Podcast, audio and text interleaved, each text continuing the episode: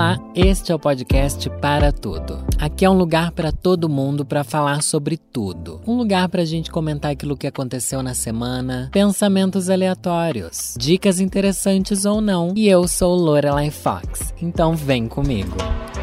Feliz ano novo, pessoal! Voltamos depois de parar tudo no podcast. Para tudo, realmente parei tudo no final do ano. Eu sinto que foi a primeira vez desde que eu criei meu canal no YouTube que eu consegui tirar férias reais, onde eu realmente me permiti não fazer absolutamente nada, onde a gente conseguiu adiantar muitos conteúdos e também me permiti não postar conteúdos, coisa que eu nunca fiz antes. Passei uma semana sem vídeo no canal, não postei podcast aqui, só continuei com o podcast de apoiadores, mas também gravei com antecedência. Então, olha, se combinar direitinho, dá pra gente dar uma folga agora pra velha. Só que o problema é que agora eu quero tirar três férias por ano. E aí é complicado, né, Vitor? Que a gente fica mal acostumadinha, mas quem sabe, né? Quem sabe os outros CEOs conseguem. Por que, que a vovozinha não vai conseguir? Vamos tomar um pouquinho d'água que minha garganta tá seca. Só quero dizer para vocês que tem tantas coisas que eu pensei ultimamente, mas eu vou pegar as mais recentes. Eu vou pensando em coisas aleatórias. Pensando não, né? Tendo grandes reflexões. Reflexões que podem realmente pautar o assunto de vocês durante a sua semana, a sua vida. Esse que é o podcast de Lorelai Fox, né? Enfim, o que eu tenho pensado? Tava vendo aquele Instagram, não, Twitter do menino do Fresno. Sabe o menino do Fresno? Ai, um fofo. E daí ele tava lá postando, ele tocando uma música ali, assim. Daí eu comecei a refletir, tipo, quão corajoso é você ser compositor de uma música e você expor isso pro mundo. Como é que as pessoas têm coragem? De, de publicar as coisas que elas criam. Porque, como. Não sei, eu sinto uma síndrome de impostor pelos outros. Pense, você é um, um compositor. Você pensa assim, ai, ah, vou escrever uma música. Pipipi, popopó, essa daqui é a minha música, ela é muito legal. Daí você grava, você ensaia, você passa horas pensando em letra, pensando em melodia, discutindo com a banda, blá blá blá, grava aquilo e quando você vai lançar, você pensa, putz, as pessoas vão gostar disso. E se ninguém gosta? Como que você lida com isso depois? Daí eu comecei a extrapolar isso para outras funções, por exemplo, eu pensei, ah, Será que é meio parecido quando eu lanço um vídeo e as pessoas não gostam, que tem pouco engajamento? Eu vejo que, sei lá, não rolou. Acho que não, acho que é pior. Porque a relação que as pessoas têm com a música, com a criação, é uma criação artística mesmo.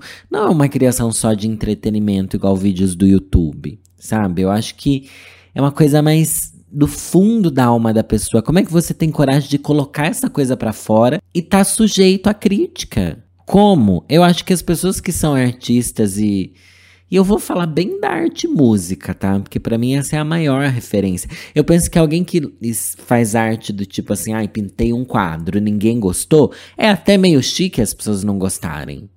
Mas agora a música, se ninguém quiser ouvir, ela perde o propósito, porque a arte pintada numa parede, num mural, numa, num quadro, você não consegue proibir as pessoas de verem, porque elas vão bater o olho e vão ver. A música, ninguém nem vai querer ouvir, não vão dar play. Imagina ninguém querer dar play. Ou imagina as pessoas darem play e falarem, nossa, que lixo.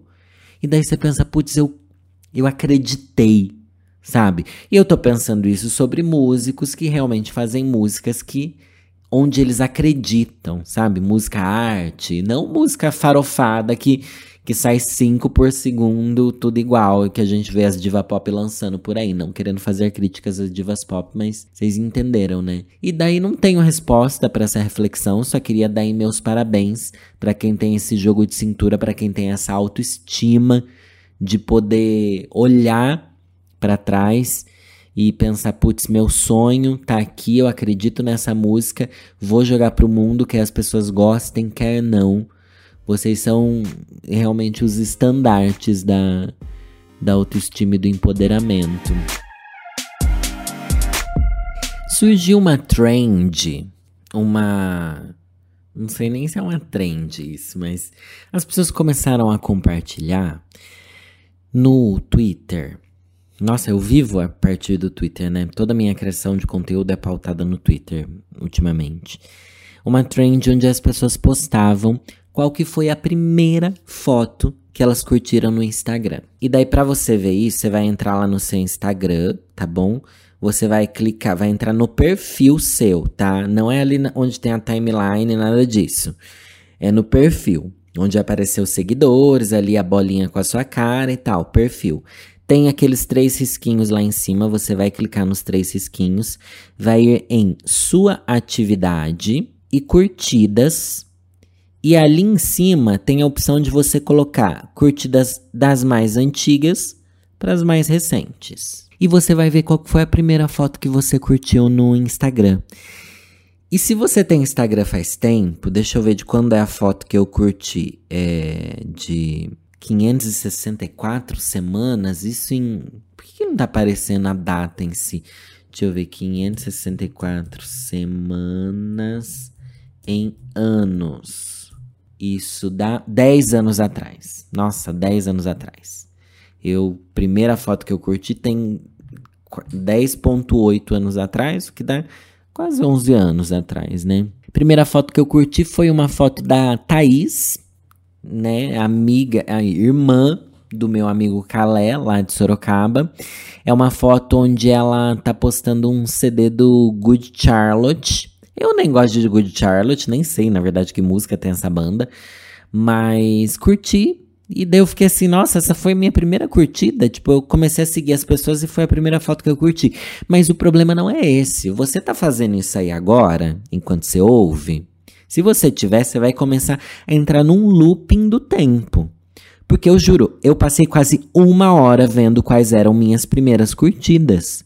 E isso fez com que eu sentisse algo muito bizarro, forte e transformador e ao mesmo tempo assustador, vendo coisas de 10 anos atrás. Eu com 26, 25 anos, é, curtindo fotos dos meus amigos quando eles eram completamente diferentes de quem eles são.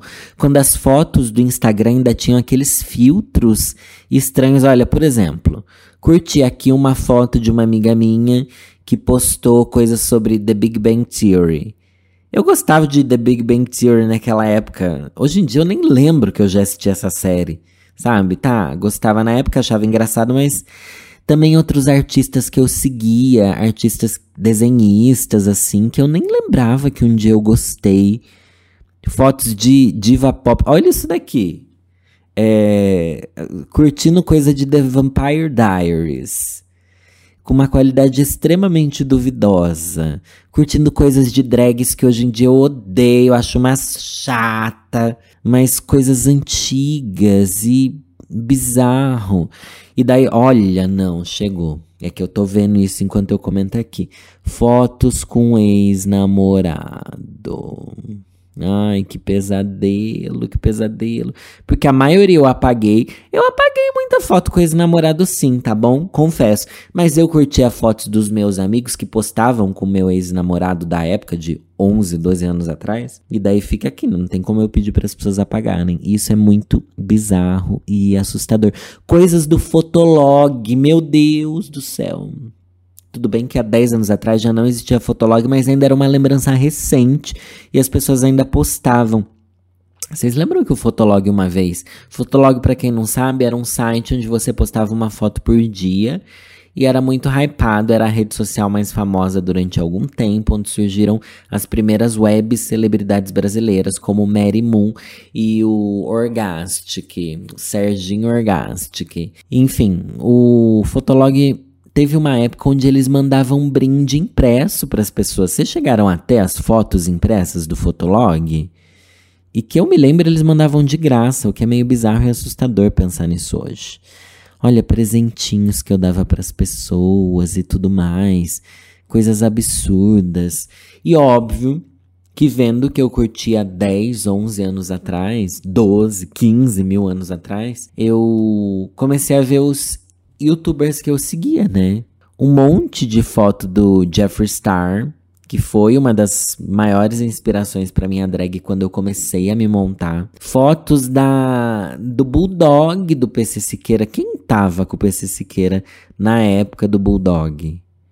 Daí é óbvio que eu, isso daí me engatilhou todo, né? Porque PC Siqueira acaba de morrer. E é muito bizarro pensar nisso que há 10 anos atrás eu estava lá sendo completamente obcecada pelo PC Siqueira. Foi uma das únicas pessoas que eu realmente fui fã. E tudo que aconteceu na carreira dele depois eu acompanhei. E é muito bizarro saber que recentemente ele tirou a própria vida. Uma coisa que ele sempre falou, uma coisa que a gente tinha muito medo que acontecesse. E de verdade, gente, para mim foi muito difícil, tá bom? Eu chorei bastante, fiquei muito mal.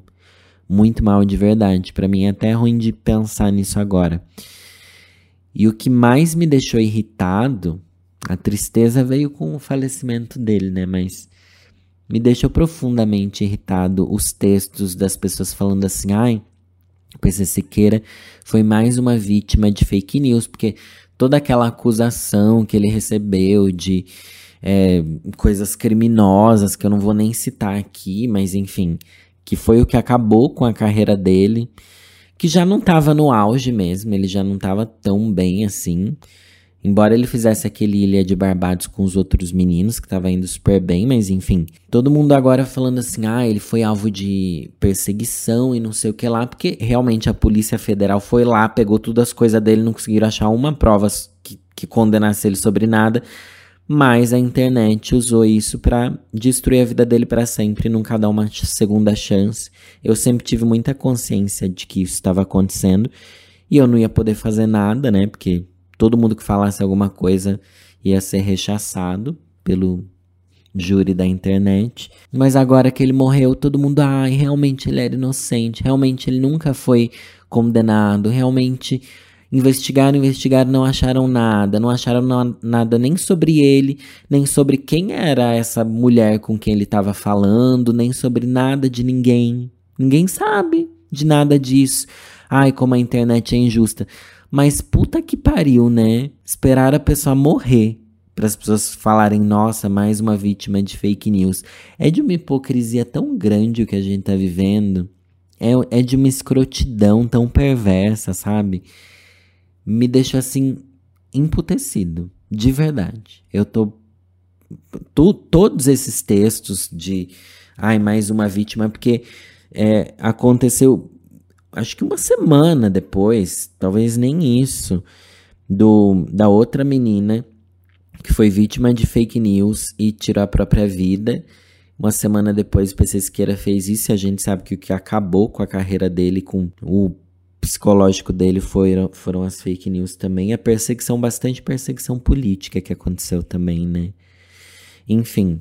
E é tudo uma grande hipocrisia da gente esperar as pessoas tirarem a própria vida pra gente. Ai, meu Deus, nossa, a internet, as fake news, os, a, a perseguição que existe da bancada digital, da banca digital, e agora exposed da Mind, não sei o que lá, não sei o que lá, que nada leva a nada e, e daqui a pouco vai ser normalizado as pessoas morrerem por causa da internet, as pessoas acabarem com a própria vida em todos os sentidos. E não é raro pessoas que sejam vítimas de fake news, que não necessariamente morram, mas que são perseguidas, que são espancadas, que são acusadas, enfim, pelo, pelo júri da internet, blá blá blá. Não só pelo júri da internet, mas na vida real. Teve até isso numa novela, né, que retratava uma história real que aconteceu, enfim. Onde as coisas estão indo, né? E o que é Black Mirror que a gente comenta muito, ai, nossa, isso é tão Black Mirror. Porque tem episódios exatamente assim, de vidas sendo destruídas dentro do Black Mirror só por causa das redes sociais, né? A realidade tá muito pior. Tá muito mais assustadora. E eu não vejo como isso volte atrás, tá bom? Eu não tenho essa esperança. Daí agora fizeram todo um exposed da banca digital que consegue destruir carreiras, que foi a banca digital que começou a incitar as fake news sobre a menina que tirou a vida dela. E, ai, será que a banca digital vai acabar? Não sei o que lá. Eu duvido muito, porque é algo que dá muito dinheiro e é algo que está encabeçado por pessoas que a gente não tem acesso. É tudo muito horrível, assim. Tem sido um momento horrível na internet, de verdade. E ser criador de conteúdo com o um mínimo de consciência da, da profissão que a gente tá é realmente ter a vontade de se alienar completamente e nem ficar sabendo de que isso está acontecendo, porque a gente sabe tem as mãos atadas, não se pode fazer nada, não se pode. Não tem o que a gente fazer. Ai, conscientizar e blá blá blá e não sei o que. Não tem como, gente. Já deu errado. Eu considero que já deu errado. Talvez uma legislação mais correta, mais punitiva, mas hum, eu duvido muito.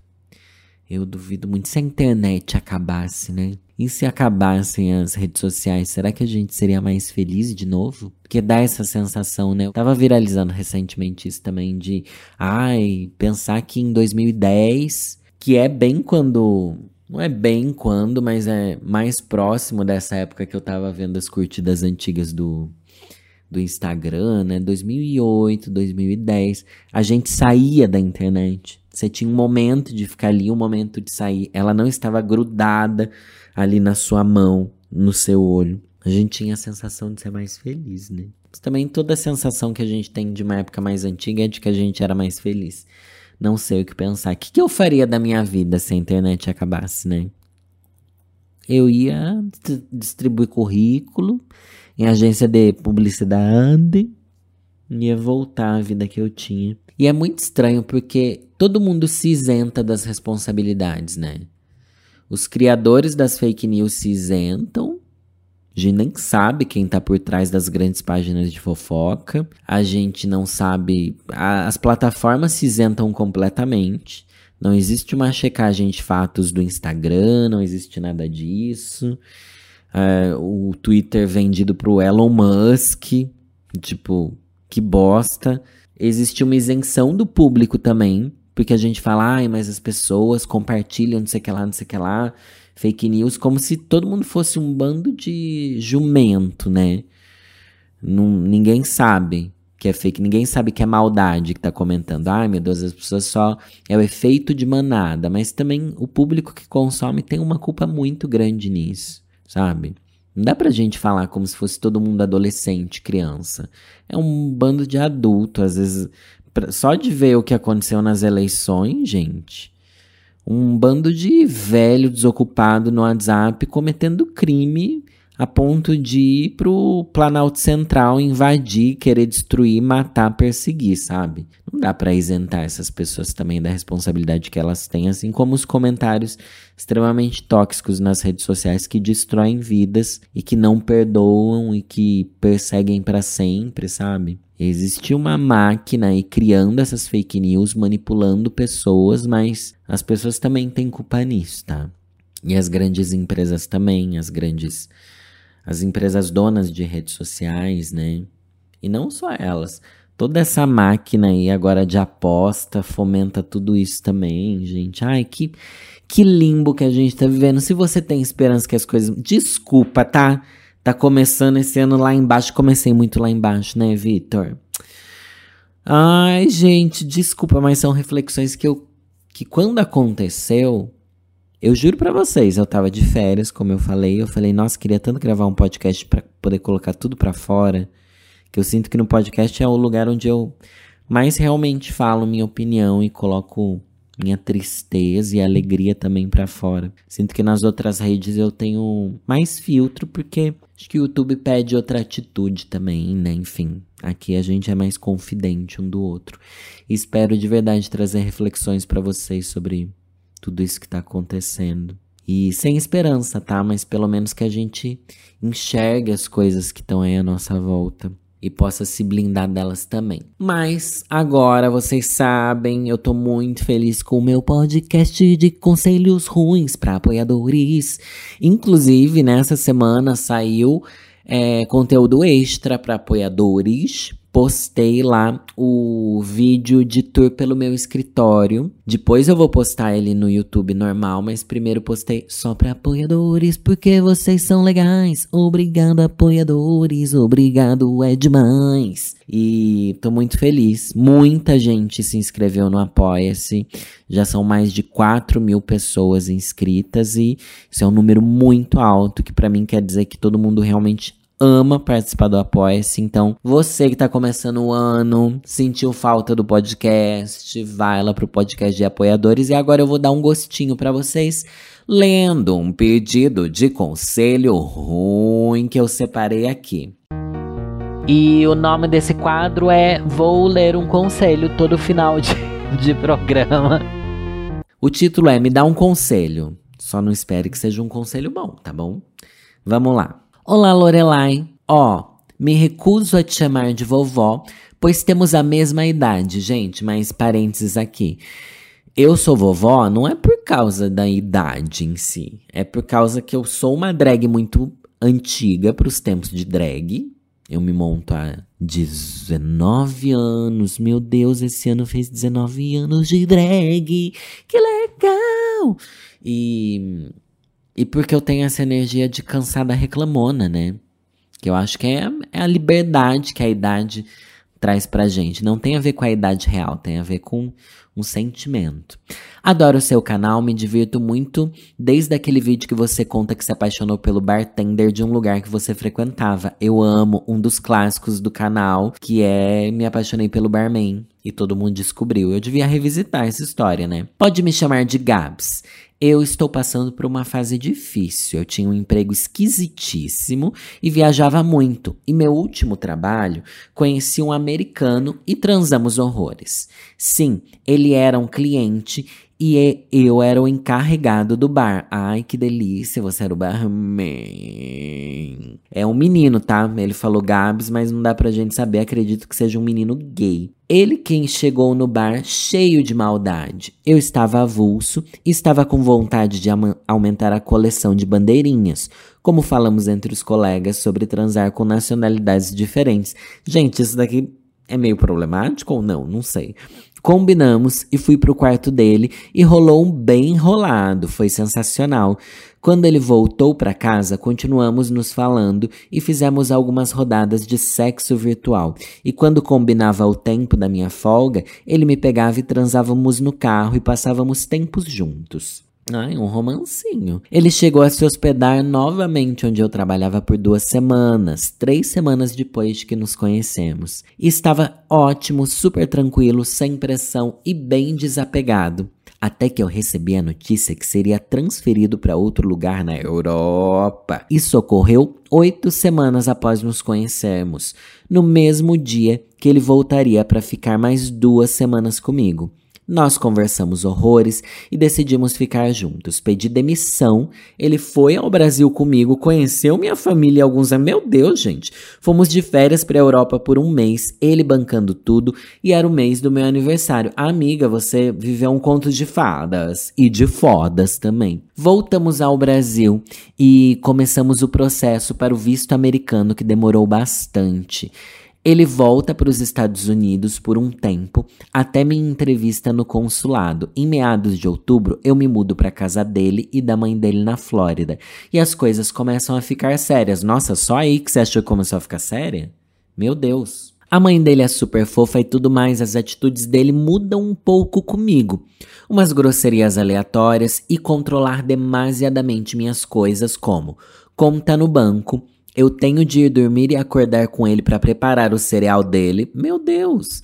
Nas compras de supermercado, compra só o que ele gosta. Eu peço algumas coisas que eles não comem, tipo frutas e alguns legumes que sinto falta na minha alimentação diária de antes. Não gosta de determinados programas de TV e tenho de assistir só o que ele gosta. Boa parte dos shows eu até que me divirto e no restante fico com o celular na mão.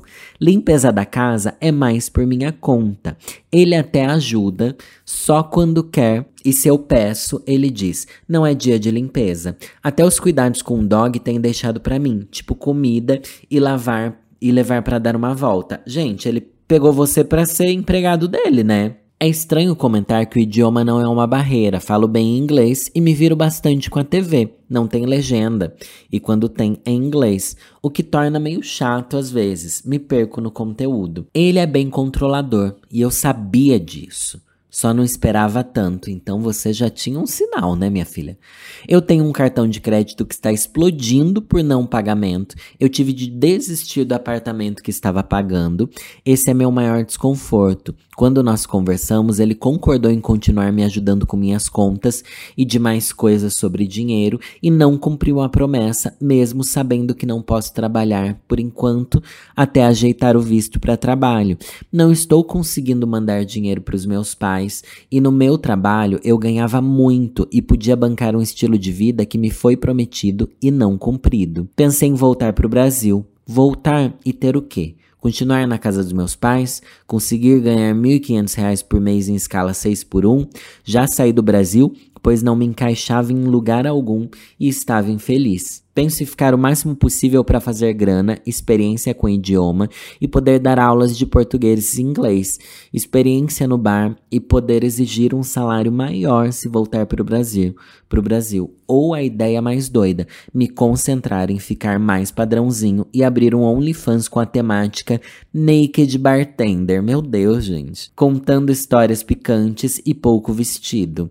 Tenho essa ideia há um tempo já, mas não tive coragem de tirar do papel. Ou mesmo uma conta no Yutoba com. Por que, ele escreveu Yutoba? Respeita! Respeita a minha casa! É, com conteúdo parecido e menos explícito. Recentemente, começamos o processo de mudança de status civil e vamos casar em breve. Eu amo muito esse americano alto com 10 tatuagens, o mesmo tanto de tatuagens que eu. Quero uma vida com ele, ao mesmo tempo que quero uma vida sozinho. Observação: tenho fofocas de família e casos absurdos que vivi no meu trabalho. Te interessa? Sempre, gente, mas não garanto que a gente vai ler. Lembrando que eu posso ler aqui no podcast, eu posso ler lá no canal. E vocês têm que mandar para podcastparatudo.gmail.com.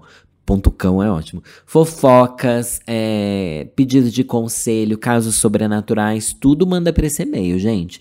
Deixa eu ver aqui a foto deles. Ai, uma delícia, viu? Realmente uma delícia, mas. Amigo, sinceramente, você tá passando um pesadelo com um boy que tá te usando de empregado? Eu acho que você. Eu apoio você a continuar aí onde você tá. Você conseguiu visto para trabalho, trabalhar formalmente, não vamos fazer as coisas ilegais, tá bom? E quem sabe, em vez de ficar casado grudado nele, vai dividir apartamento com outra pessoa, conhece outros brasileiros aí. Também dá muito errado para muita gente dividir, mas para muita gente dá certo também, tá bom? Então, mas você não pode. Imagina, você tá acabando com o seu psicológico, com a sua saúde, com o seu tempo livre. As pessoas não aceitam nem você comprar o que você quer comer. Nossa, isso pra mim foi uma das coisas mais horríveis que eu já vi alguém fazer com um relacionamento, tá? Você não poder comprar uma coisa que você quer comer, uma fruta. Uma fruta, gente. Que coisa horrível, pelo amor de Deus. E ainda tem muita esperança, tá bom? Você é nova, você é jovem, você é bonita. Amo que ele falou que tem a mesma idade que eu. Então é isso. Você é jovem, você é gostosa. Ai, a coisa do OnlyFans, gente, nunca dá pra saber se vai dar dinheiro, se vai dar certo, tá bom? Mas se você não tem impedimento com isso, saiba que tudo que você postar na internet vai estar tá lá para sempre e as pessoas vão encontrar. Então, tenha bastante consciência antes de você abrir um OnlyFans. Mas eu acho que você tem que se estabilizar aí, conseguir um emprego, igual que você fazia que disse que te bancava uma vida muito legal. E eu acho que você tem que terminar com esse menino, tá? Porque um relacionamento com alguém desse tipo não vai pra frente. E tá, ele é gostoso, pipipi, popopô, mas tem muita gente gostosa também. Você já sabia que ele era controlador, eu entendo, mas você não esperava que fosse tão horrível assim. Eu achei horrível o que você me contou, de verdade todo, todo tipo de, de obrigação que você conclui. E ó, isso só vai aumentando, tá bom? Essas obrigações só vão aumentando. E eu acho que você tem que sair da casa dele o quanto antes. Não sei se é um conselho ruim que eu tô dando, mas é o conselho que o meu coração trouxe para falar para você. Volta atrás daquela vida, tá bom? Sai aí da Flórida, vai para outro lugar ou consegue um, uma coisa aí mesmo enfim, vai dar certo para você. Mas é aquilo também. Às vezes você ficando com ele, você vai casar com ele, você vai ganhar um green card, mas. Ai, gente, eu acho que não, não dá. Você já tinha conseguido uma coisa legal, sabe? Você já tinha um trabalho legal antes de você ter esse boy. Eu acho que o green card não vale você tá vivendo um relacionamento abusivo, não. Ou tô sendo muito romântica com essa história? É melhor sofrer por alguns anos só pra ter o green card? Não sei, não, hein? Ai, não sei. Não, não sei mesmo. Ou tenta fazer. Vamos, vamos pra primeira opção que a gente tem que ter, que é Conversa com ele, explica que não era isso que você esperava, que você não tá gostando da maneira com que ele te trata, que você se sente muito impotente financeiramente, que você tá se endividando e nem pode comer um brócoli, tá bom? Não pode nem comprar uma cenoura. Que história é essa, gente? Ainda tem que limpar a casa dos outros. Que coisa horrível. Ai, gente, olha. Hum, vai pra polícia, aquela foge daí. Espero que vocês tenham gostado do meu conselho. Não sei se eu gostei, essa história me deixou um pouco irritada, porque eu já tô com energia, assim, uma energia meio, né? Tô nervosa, gente, tô nervosa. Vou ter que me montar daqui a pouco, é isso. Vou correndo. Obrigado a todo mundo que me acompanhou aqui. Não esqueça de apoiar o podcast aí. Podcast para tudo, gente. Obrigado por mais um ano de podcast para tudo. Vamos começar. Ai, nem contei, gente. Eu tô planejando grandes novidades para esse podcast, hein? E se o podcast para tudo virar um videocast? O que, que vocês acham? Vou deixar aqui. Vocês vão aí matutando na cabeça mais um videocast assim, ó. Eu sento aqui para gravar, boto uma câmera, tô aqui no meu escritório pensando igual uma louca e gesticulando, e é isso que vocês vão ver. Não vai ser um videocast tipo, ai, com cenário, com mesa cast com convidados, nada disso, porque isso daí também já tá saturado, eu não vou ter tempo para isso, mas eu pensei em fazer um videocast. Vocês apoiam, vocês gostam? A gente vai postar isso lá no no Instagram. Em breve eu espero que comece a ser um videocast aqui, daí vai entrar a nova fase do do podcast para tudo. Para quem quiser, mas claro que aqui o áudio vai continuar normal, vai continuar normal em todas as plataformas digitais, pipipipopopô mas com a opção de poderem ver meus vídeos de podcast no YouTube também. Eba! Socorro que eu tô inventando, Vitor. Um beijo, pessoal, e é nessa que eu vou.